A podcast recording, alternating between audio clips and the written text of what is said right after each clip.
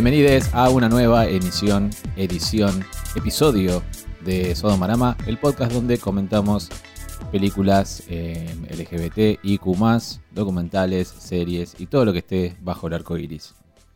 Mi nombre sigue siendo Axel Frixler y aquí estoy con Pablo Taboada que está tomando una cerveza. ¿Cuándo no, querido Axel? Cuando tomas ¿Cómo whisky. estás? Cuando tomo- No, yo nunca, de ninguna manera. Yo tomo un té. Té. No, eh, bueno, a lo que vos te referís es a cuando tomo té. ¿Estás bien? ¿Bien en qué sentido? Para grabar, ¿estás bien? ¿Por qué no, por qué no habría de estarlo? Este es un episodio especial porque eh, no sabíamos bien, o sea, siempre sa- tenemos una lista enorme para grabar, pero no sabíamos bien qué hacer próximamente y dijimos algo que esté en Netflix. Y había dos estrenos, más uno que teníamos en lista de Netflix, y les dimos a elegir verdad. a ustedes en nuestras redes sociales, precisamente en mi Twitter y en mi Instagram, qué querían elegir. Y eligieron esta que vamos a hablar ahora. Eh, la mayoría, o sea, el pueblo ha hablado, el soberano se ha expresado y es lo que vamos a comentar hoy. Película que se estrenó esta semana, al menos en Netflix. El baile de los 41, una película mexicana sobre un hecho histórico que pasó en la vida real, real, real, en la historia de Y México. generalmente cuando es un hecho histórico es porque, Así porque es. pasó en la vida real. En el año 1901 y es lo que vamos a comentar ahora. La vimos recién, recién, recién. Una película, Sí, como dije, o sea, está, Nada, 10 minutos, 15 minutos. es de Netflix, está en Netflix. Es mucho más corta de lo que pensabas. La verdad, de repente termina, es como... Terminó. Sí, eh, sí. A mí no se me hizo corta, se me hizo larga la película. El baile de los 41, que en mi mente es el club de la pelea. no sé por qué, No pero habla. en mi men- no, en mi mente es el club de la pelea, el club de la pelea. No, no, es el baile. No, es- no está bueno el título, pero parece que el hecho histórico se llamó así. Claro, se llamó así. Se llamó así cuando en realidad eran 42 y no 41. ¿no? Claro. Vamos a, voy a irme a un texto que está en el WashingtonPost.com en español, escrito por el protagonista de esta película que es Alfonso Herrera, Sí. actor que recordarán ustedes de eh, Sense8, aquí más próximo en el tiempo, esa serie que está en Netflix también para ver, donde también hizo de gay. Y eh, más atrás en el tiempo lo recordarán de eh, Rebelde y de ser parte de RBD, ese, esa versión mexicana de Rebelde. Yo no lo Way. conocía, el actor. Lo conocí hoy y primero vos me hiciste dar cuenta del tiempo que pasó. Claro, yo le dije a Pablo, es el actor que estaba en RBD, que es la versión mexicana de Rebelde Way, Claro. serie argentina, y él me dijo, él esperaba encontrarse un pibito. Claro, entiendo que pasó el tiempo, pero no me acordaba que había pasado Pasaron tanto tiempo. 17 años. Porque 2004 a eh, 2021 son 17. Ujú, Wow. 17 años. Y es como que el tipo, además eh, la apariencia del personaje por el bigote así como se usaba eh, a principios del siglo XX, da más grande. Sí. Da como, yo dije, este, este viejo, este viejo es el, un pibito de RBD, Hay mucho, no, ya no hay pibitos en el RBD pero y tampoco es viejo, pero ahí me dio la primera apariencia y dije, bueno, debe tener 50. hay mucho bigote de manubrio, así es. Así es. Pero no tiene 37. Me voy a remitir entonces a este texto que escribe él mismo, Alfonso Herrera, en Washington Post.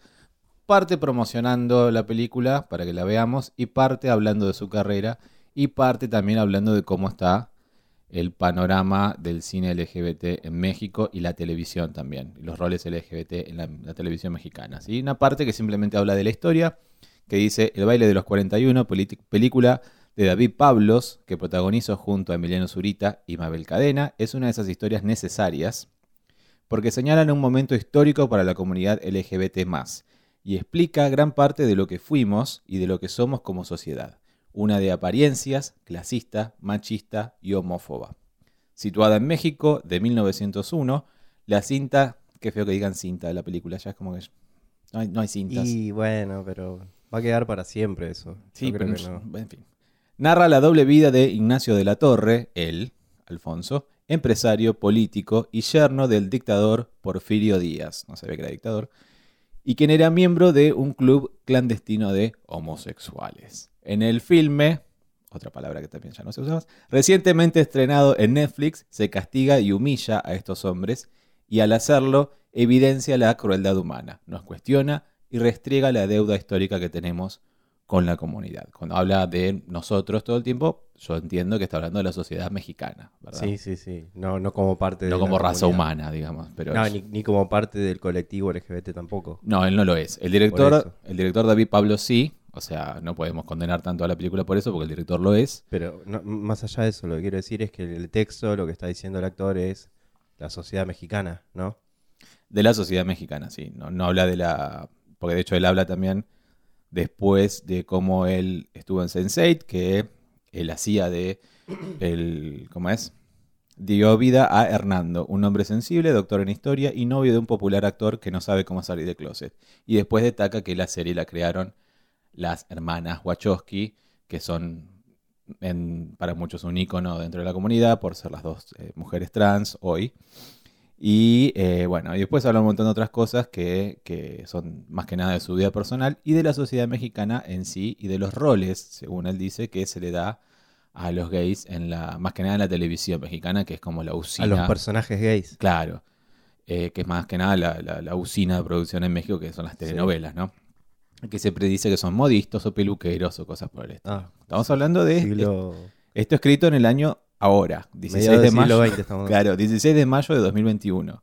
En México parece que, si bien no sé, yo creo que está siempre de la mano de Netflix, ¿no? Como esta película, sé que hay personajes también eh, LGBT en La Casa de las Flores, serie que no vi, pero sé que los hay. Eh, y, y- y- y es como que pinta un panorama que ya atrasa bastante todo el continente, ¿no? Eso, es como que, no sé si... Sí, mira, viniendo de las películas chilenas que, que estamos viendo últimamente, que Sí, van, ya están en, en otro nivel, digamos, y teniendo en cuenta lo conservadora también que es la sociedad chilena, por lo que estoy viendo, México está mucho más atrás todavía en, en cuestión de género, en cuestiones de género, al menos en la sociedad. Por más que exista el matrimonio igualitario, qué sé yo, en, en- digamos, en, en el corriente no es algo que esté aceptado. en lo cotidiano. Claro. Tal cual. Bueno, te decía antes de empezar a grabar, acá, acá este actor, está bien, es parte promoción de la película, digamos esto, porque él se pinta, Alfonso Herrera se pinta como muy aliado de la comunidad, ¿no? Esa cosa Sí. que a mí ya me da como para decir, bueno, callate y dejar que, deja que hable la comunidad, ¿no?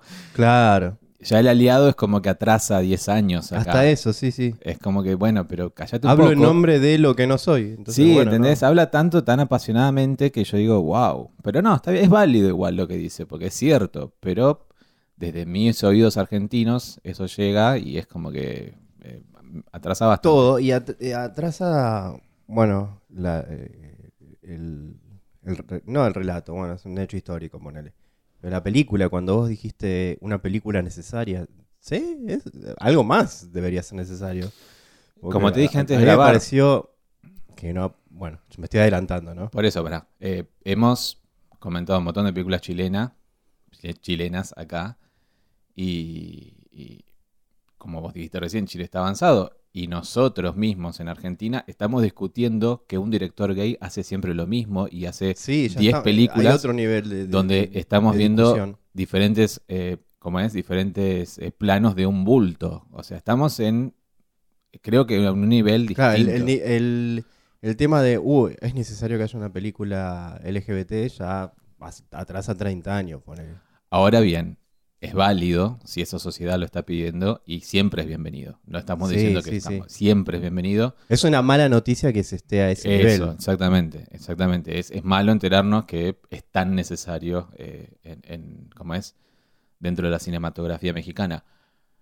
Dicho esto, eh, De boca de esto es de todo de boca del actor, ¿eh? Es, no Todo es lo esto que de- decimos nosotros. de, de boca del actor hace nada, 24 horas en thewashingtonpost.com.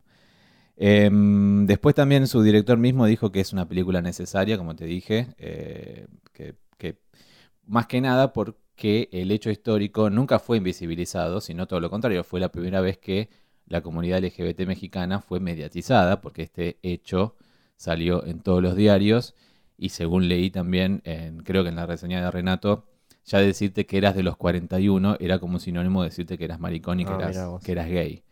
Eh, como obviamente despectivo, ¿no? Eh, Me parece que tal es de Es los de los 41. Tal, es- este le va a los 41. Entonces ya quedó como algo negativo y esta película de alguna O manera... sea, por una parte no hay spoilers si decimos todo, porque es un hecho histórico y apenas googleás, Exacto.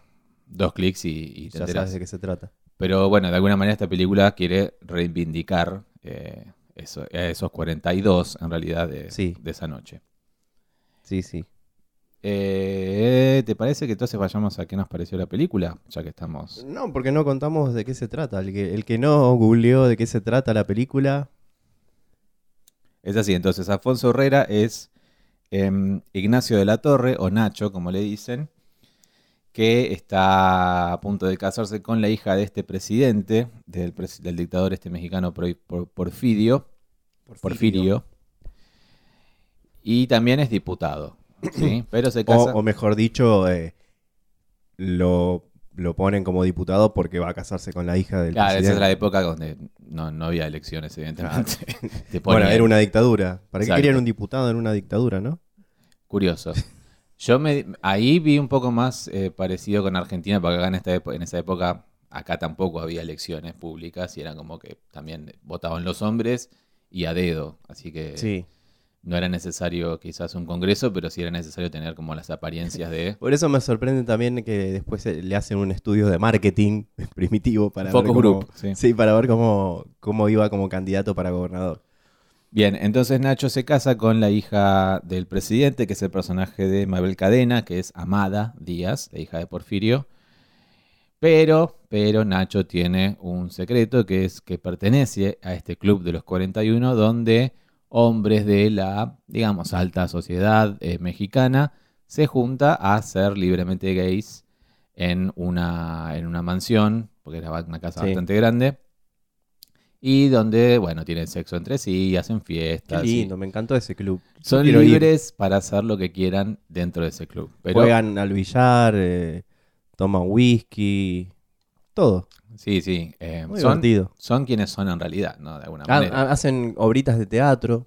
Es- sí, eh, ópera, de todo. Bueno, Em, hay que reabrirlo ese club. dentro del palacio este donde, donde trabaja entonces como diputado, como hijo de, como, perdón, como yerno del presidente, em, Nacho conoce a Evaristo Rivas, que es el personaje de Emiliano, Zu- Emiliano Zurita. Sí. Y bueno, y ahí hay un par de chispas y bueno, empiezan a tener el sexo en alguno de los despachos para luego introducirlo al grupo de los 41, a ese club, a también el personaje de Baristo.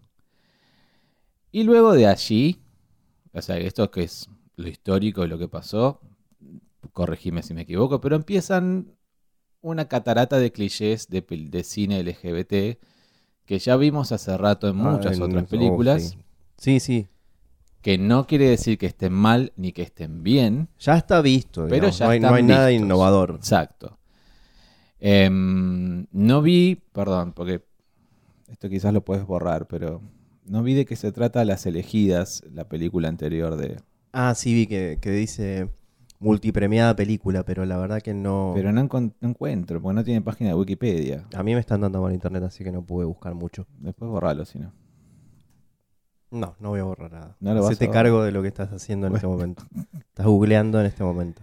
No, no es una película LGBT. No, no lo es. Pero bueno, lo que decía es eso. Viene un- una catarata de clichés sobre eh, qué es ser un hombre gay en un contexto donde no se te permite ser gay. ¿no? Ya lo vimos en Secreto de la Montaña, God's Own Country, eh, no- montón. Infinidad. Un montón de películas que ya hemos comentado además en este podcast, ¿sí?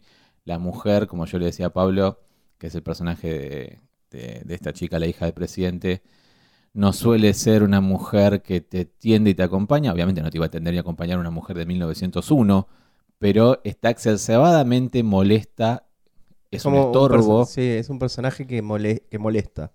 Que su Mm. rol es molestar y después convertirse casi en la villana de la película. Tal cual, tal cual. eh, no genera ningún tipo, o, o lo que, o la búsqueda que hizo acá el director o el guionista es que no genere ningún tipo de empatía. Realmente a vos te chupa un huevo lo que le pase a la mina Sí, o, su, o todo su dra- drama con respecto a, lo, a cuando descubre lo que hace el marido. No nos importa, la verdad. Eh, la guionista, es una, es una La mujer, guionista. Sí. Pero no, mm, no, no, te- no te importa, no. En realidad no te importa, a mí no- al menos a mí no te importa mucho sobre ninguno de los personajes. Todos muy planos.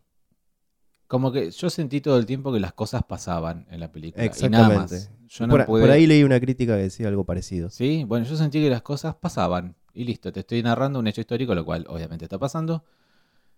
Pero no había una- un desarrollo que vos digas, ah, claro. Ni siquiera con el personaje de Amada, que vos decís tiene, tiene el papel más difícil de todos, que es. O sea, tiene el personaje más difícil de todos, que es descubrir que tu marido te está engañando. te- te- ella nos enteramos que es mitad india y que su madre no la quiere ver por una, una especie de. que Sí. en toda película latinoamericana tiene que haber. Toda película mexicana parece que tiene que haber algún realismo mágico, porque si no.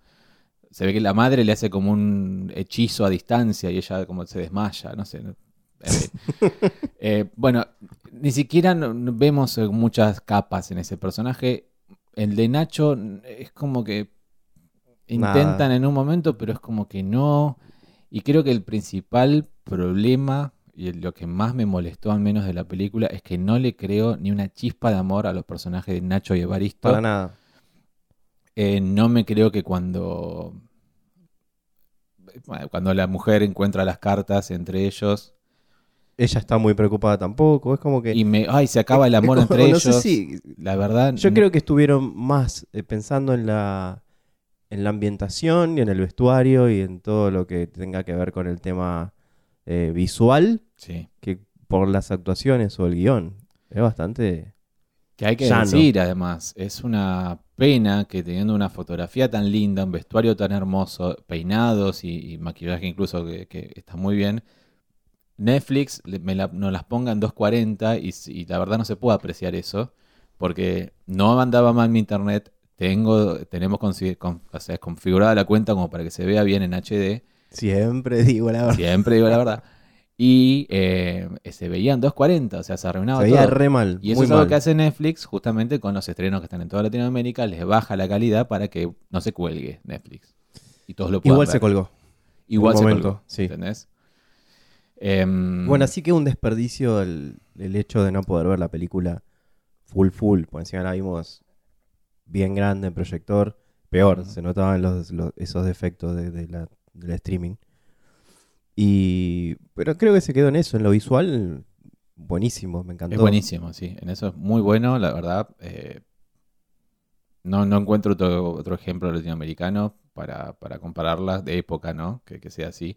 De hecho, un... un- ¿Cómo cuál? Hay que- algunos, no importa. A mí se me, o sea, se me ocurre como agua para chocolate, creo que este es superior en ese aspecto. Eh, y eh, un oyente en Twitter me decía que esta película dialoga con Camila, eh, la película argentina de Mario Luisa Bember, película que sé de memoria y amo. Mm. Hoy que la veo, a El baile de los 41, no sé si estoy tan de acuerdo con este oyente. Sí, quizás por el amor prohibido, por el hecho de, no sé. La figura gubernamental que no te, no te deja ser quien sos, pero no mucho más. O sea, no, no. Mm. En cuanto a historia, Camila es para mí superior por el desarrollo de los personajes, por las actuaciones, por un montón de cosas que yo me creo realmente ese amor. Yo no me creí el amor entre Nacho y Evaristo. Primero, nace de una manera. Ah, hola, ¿qué tal? Listo, ya está. Porque No, tengo nada en contra con eso. No tengo nada en contra con Bueno, eso, pero no hay. A mí no me. Bueno, pero eso no me lleva a un desarrollo que yo me pueda creer lo que está pasando. Si vos me decís, me mostrás estos dos personajes que se cruzan eh, y al, después van a tomar un whisky, no sé qué van a tomar, y ya está. Pero claro, y necesito lo une al crucito este. Necesito más charlas de esas. Claro. ¿entendés? Necesito más que, que- necesito media hora más de película algo donde, un poquito más de profundidad donde ahí. ellos me importen, ¿entendés? O sea, ya que no nos va a importar la mujer, que nos importe por lo menos este interés amoroso. Exacto, exacto. Está bien, garchan, van, vienen. Es prohibido. Mucha pero- pérdida de tiempo también, ¿sabes qué? En esas escenas del club donde hacían representaciones de una ópera o una obra de teatro. Hermosas, la Mucha verdad, pérdida de tiempo. Eso no sumó nada. La obra del teatro y la ópera que canta no sé qué cosa, pero la verdad, larguísimas. Larguísimas esas escenas. Que era como, bueno, ya entendí, se juntaban para esto. Claro, eso me lo, me lo cortás a 20 segundos y ya está. Me, tenés tiempo para contarme la historia Sí. eh, de ellos dos. De este, porque, no, porque el hecho histórico en sí es tan fácil de bulear, es tan sencillo. Hubo una redada en este club se encontraron a, lo- a- a los maricones y les, les- los expusieron, ¿no? Sí. Punto. Como este tipo era el yerno del presidente, los lo tacharon de la lista como que nunca estuvo ahí. Fin, esa es la historia. Ahora, para si me vas a contar ese cuento, lo haces en un cortometraje o en un pequeño documental. Ahora, si me querés dar algo, como la Titanic, todos sabemos que su barco se hundió. Exacto. Si me querés dar algo que me entusiasme, dame algo. Bueno, Camila Algo mismo, que te digo. Claro, también Tenés- conocemos la historia. Personaje de reparto importante. Tenés un villano, tenés una figura omnipresente que es Rosas, que los manda a matar. Y, y tenés un hecho histórico que estás contando con dos personajes de una manera única. Eso es lo que tendría que haber pasado y acá no pasa. Acá simplemente pasa el hecho histórico. Sí. Hay más relación entre Nacho y Amada, con las peleas que tienen, que son Sí. hipergráficas, que entre Nacho y Evaristo. Entonces digo, ¿pero qué me va a aportar entonces Nacho y Evaristo? Claro, si no, nunca están juntos. No está- Las veces que están juntos están para hacer el amor un par de veces, eh, de una manera, no hablan prácticamente. de una manera que ya vamos a detallar, pero no hablan, no se conocen, no se conocen Sí. entre sí. No conocemos a nadie más de los 41, más que un listado que está como pasando lista en un momento. No hay ningún... No, en un momento cuando, cuando Ignacio dice, este es tal, este es senador, este eso. es aquello, este es lo otro. Por ¿Te eso referís pero- a eso? Está pasando lista y no está diciendo como que ta, ninguno de ellos habla y cuenta algo. No, Sí, después hay uno que dice que tiene un hijo y la mujer y cuenta Ah, sobre sí. el hijo y la Dice bicicleta. eso, tengo hijo, tengo un hijo, Sí. le voy a dar una bicicleta. Nada Sí, más. no, está bien, tampoco. eh, no sé, si, si la película iba más para el lado del, del el, el ser importante acá, que era el, el diputado, entiendo que no me muestren la historia de los 41. Pero, por eso te digo, porque si me, si me están diciendo, esta película es importante, bueno, entonces ah, no te importaron los 41, porque la verdad me estás hablando de dos y hasta ahí nomás. O sea, Uno y medio. Tiene más escenas la, la, la hija del presidente que, que, que lo- lo- todos los de los 41. Y la veces que más tiempo está en el Club de los 41 es para mostrar eh, esa parte de la ópera, esa obra de teatro y no sé qué Hay otra una cosa. gran escena No hay ningún debate, o sea, de hecho, mira, no hay ningún debate sobre qué está pasando en el mundo en ese momento, entre los 41, por ejemplo. Eso hubiera estado genial. Una mesa larga donde todos estén hablando sobre cualquier cosa que puedes inventar porque se está pasando en el mundo. Empezó un nuevo siglo, no están emocionados por eso. O sea, ese tipo de cosas hubiera sido mucho mejor que simplemente... No, pero estaban emocionados por la bicicleta. Eh. vaya existía la bicicleta, no sé, habrá llegado tarde. pero- Claro, ¿qué, pero ¿qué cantaban? ¿A quién admiraban? ¿Qué, qué, qué divas amaban? O sea, que ¿eran solamente trolos que se juntaban a maquillarse o, o hacían otra cosa? Pero no te lo digo que quizás no pasaba, pero simplemente que me hagan interesarme por ellos. ¿Entendés? Sí. Es mucho más eh, el tiempo que se le dedica, como digo, a Amada y, y- Amada y amada mucho, amada sola, sola, sola, sola, sola. Y es como, sola. son escenas aburridas porque no hace más que estar sola con, con esa única cara que le vi a la actriz en toda la película. No gesticuló mucho en toda la película. Desde que estaba, cuando está contenta, tiene esa cara. Cuando Sí. está triste, tiene esa cara. Cuando está enojada, tiene esa cara. Es como que. Muy no. cinematográfica su cara, una actriz Sí. que a mí me pareció muy linda, muy, muy, muy Pero bien tiene para ser cara, filmada, sé pero eh, No, a mí no me generó ninguna emotividad. De hecho no hay un villano claro que vos me podés decir, sí, es la sociedad toda, pero no, No, la- veo bien La villana eso. es ella. La villana creo que es Sí, Amada. es ella, porque primero lo, prácticamente lo denuncia con el padre, que es el presidente Sí, de la nación. Jack Nasty. Eh, le, le- le tiende trampas, le revisa la correspondencia, le, obli- le- le exige que le haga un hijo, eh, lo amenaza. Todo. Es la villana, sin ninguna Por duda. eso no está ni el presidente como villano, no está ni siquiera ese que vos le dijiste, Sargento García. No, no- El nadie- sargento García en un momento es villano. Por eso, pero en un momento. Cuando le dicen tiene que estar la amenaza constante. O sea, no, Nachito, no ¿qué voy a reparar un guion yo, obviamente, porque no soy nadie, pero no, yo digo lo que sentí en otras películas donde sí sentí que me importaban los personajes. Es es decir, tiene que haber ese esa sensación de, uy, en cualquier momento me agarran. Y no la siento nunca. Y de hecho, me empezó. en- nos yo creo que nos callamos vos y yo y dejamos de, de hacer comentarios. eh, No hicimos muchos No comentarios. hicimos muchos comentarios tampoco, pero pero de hacer los comentarios que hacemos cuando pasa el hecho, cuando pasa la redada, entran Sí. al club y comienza, eh, ¿cómo es? El fin de los 41, porque según muestran allí, los pasearon por la calle y la gente les Los, piedras, los sí, los apedreaban. los, Los, lapidaron insultaban. básicamente, ¿no? Y los enviaron a todos, o a la mayoría al menos, a eh, trabajos forzados y entre ellos a Evaristo, que bueno, según entendemos, murió en prisión. Eh, pero eso es lo único interesante, o sea, no te digo lo único interesante, pero lo único que yo dije, uy, pobres, esto es un... Esto es quizás lo que un oyente me advirtió, como se llama, una escena muy gráfica de violencia, una escena Dije, ¿de sexo o de violencia? Las dos cosas. Dije, bueno. Ah, Violen o sea, sexo en Netflix, ok, bueno. Pero bueno, eh, ya vamos a hablar de sexo. Pero la escena de la violencia fue, es triste, pero he visto cosas peores, la verdad. Sí, nada, si no era tan terrible. O sea, este es el, el concepto, lo que te cuentan es que si ocurrió de esa manera es terrible, pero no era gráfica. Y cada vez que pasa no esto, era yo nada digo, gráfica la escena. por eso cada vez que pasa esto, yo digo, no estaré muy quemado de las películas LGBT. Digo, no, la verdad que no. Simplemente eh, puedo analizar dentro del contexto de lo que vi y lo que vi que además no es LGBT y puedo decir, esto no es tan interesante, la verdad. No es ni malo ni bueno, no es tan interesante. Es como que El hecho anecdótico, eh, histórico, como anécdota, decir, uy, mirá lo que pasó en 1901, mm, es algo que te puedo contar en tres minutos. Mirá lo que pasó en 1901 en México. Había un club así y así, y pasó esto. Fin. Como para una película es como difícil.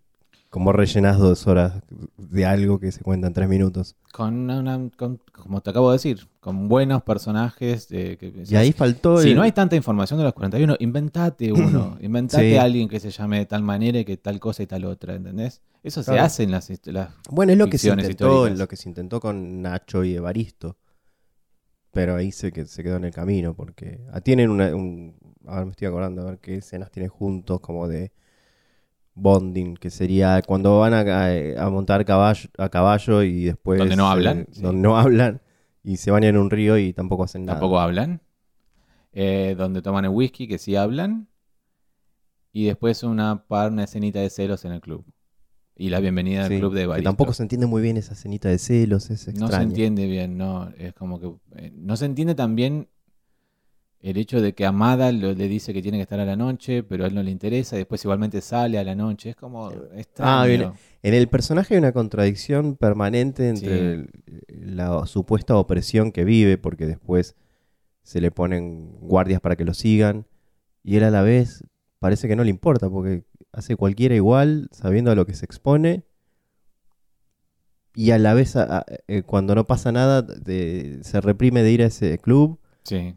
Es extraño el personaje, es incoherente en ese sentido y además vemos que su, su gran ambición es política. Él quiere, quiere... Sí, pero eso tampoco está bien desarrollado. Tampoco, No está entiende. desarrollado, salvo porque te- sabemos hace que aspira a gobernador y que hace toda una, una charla por detrás a espaldas del presidente para tratar de voltear al gobernador que está para que él sea elegido. Está bien. Yo creo que él tiene una ambición política, eso es lo que lo mueve. Claro, y es lo único que no esa le- parte. Por eso se casó con la mina. Claro, esa parte era decir. me- es- explicar por qué se casó con, con, con. Claro.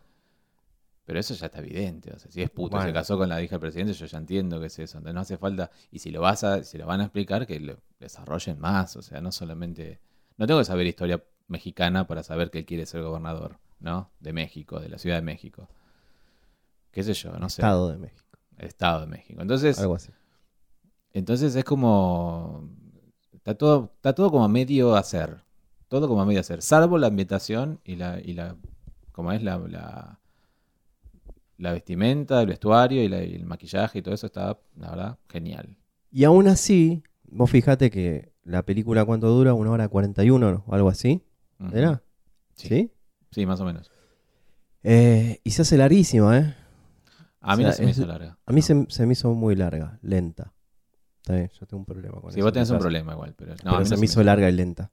Todo lo contrario, a mí se me hizo corta. Y vos me habías contado que, que otra gente que la vio te dijo lo mismo, así que quizás no esté tan loco yo. Oyentes me contaron que, porque esto fue un diálogo abierto que tuvimos con los oyentes, eh, Diálogo abierto. Diálogo abierto. No, que, que les preguntamos y muchos eh, dijeron, ah, la vi, no la vi, sí, la vi, no la vi. Muchos me dijeron, va, dos o tres me dijeron, mira, me dormí y la saqué para verla otro día.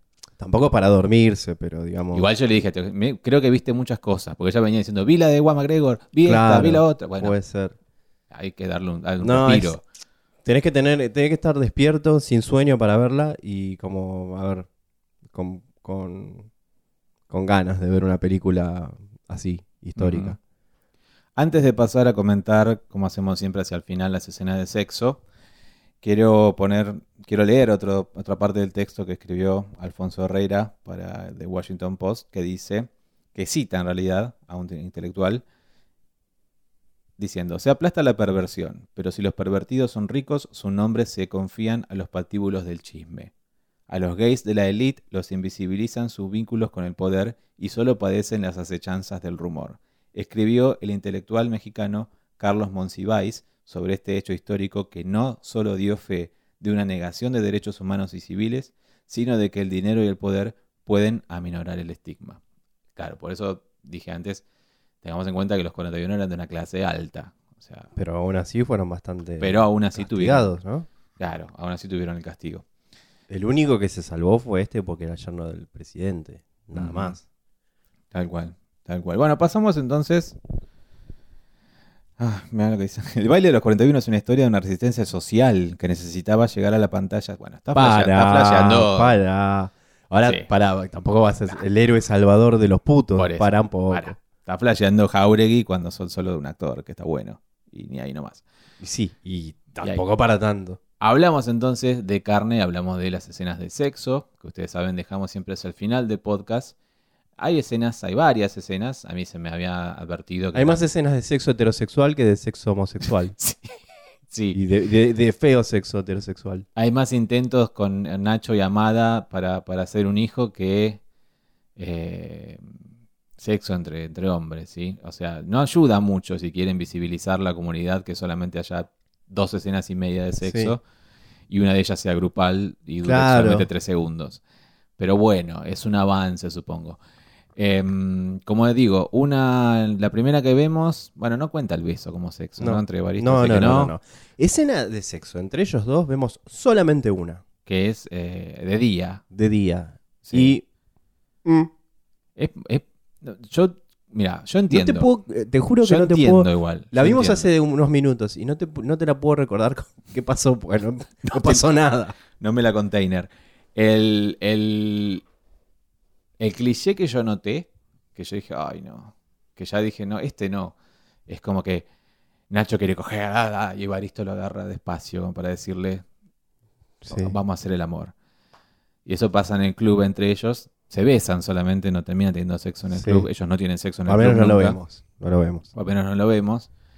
Em, y yo dije, ay, esto claro, porque con Evaristo va a ser el amor, no, no va a tener sexo. Entonces creo que lo que vos decís de que son mucho más fuertes las escenas que tiene Oh, con Amada, amor. Un buen día. claro. Pero sí son como mucho, eh, la, la escena entre, entre Evaristo y Nacho es como romántica, con piano, suave, porque tenemos que entender que ahí está el amor de Nacho. Claro, ¿y cómo lo representamos el amor? con piano de Con piano. fondo. Y, Y y no se ve ni un pito ni nada. Y, y no- No. no- de hecho, se ven dos culitos y nada más. Sí. Que pueden no ser de los actores, ahora que pienso, pueden ser dobles. Entonces, No, no creo. en cambio, cuando está con Amada, escuchamos casi como la pija entra en la concha y hace. Sí. Y él, evidente, o sea, Nacho está pensando en otra cosa, naturalmente.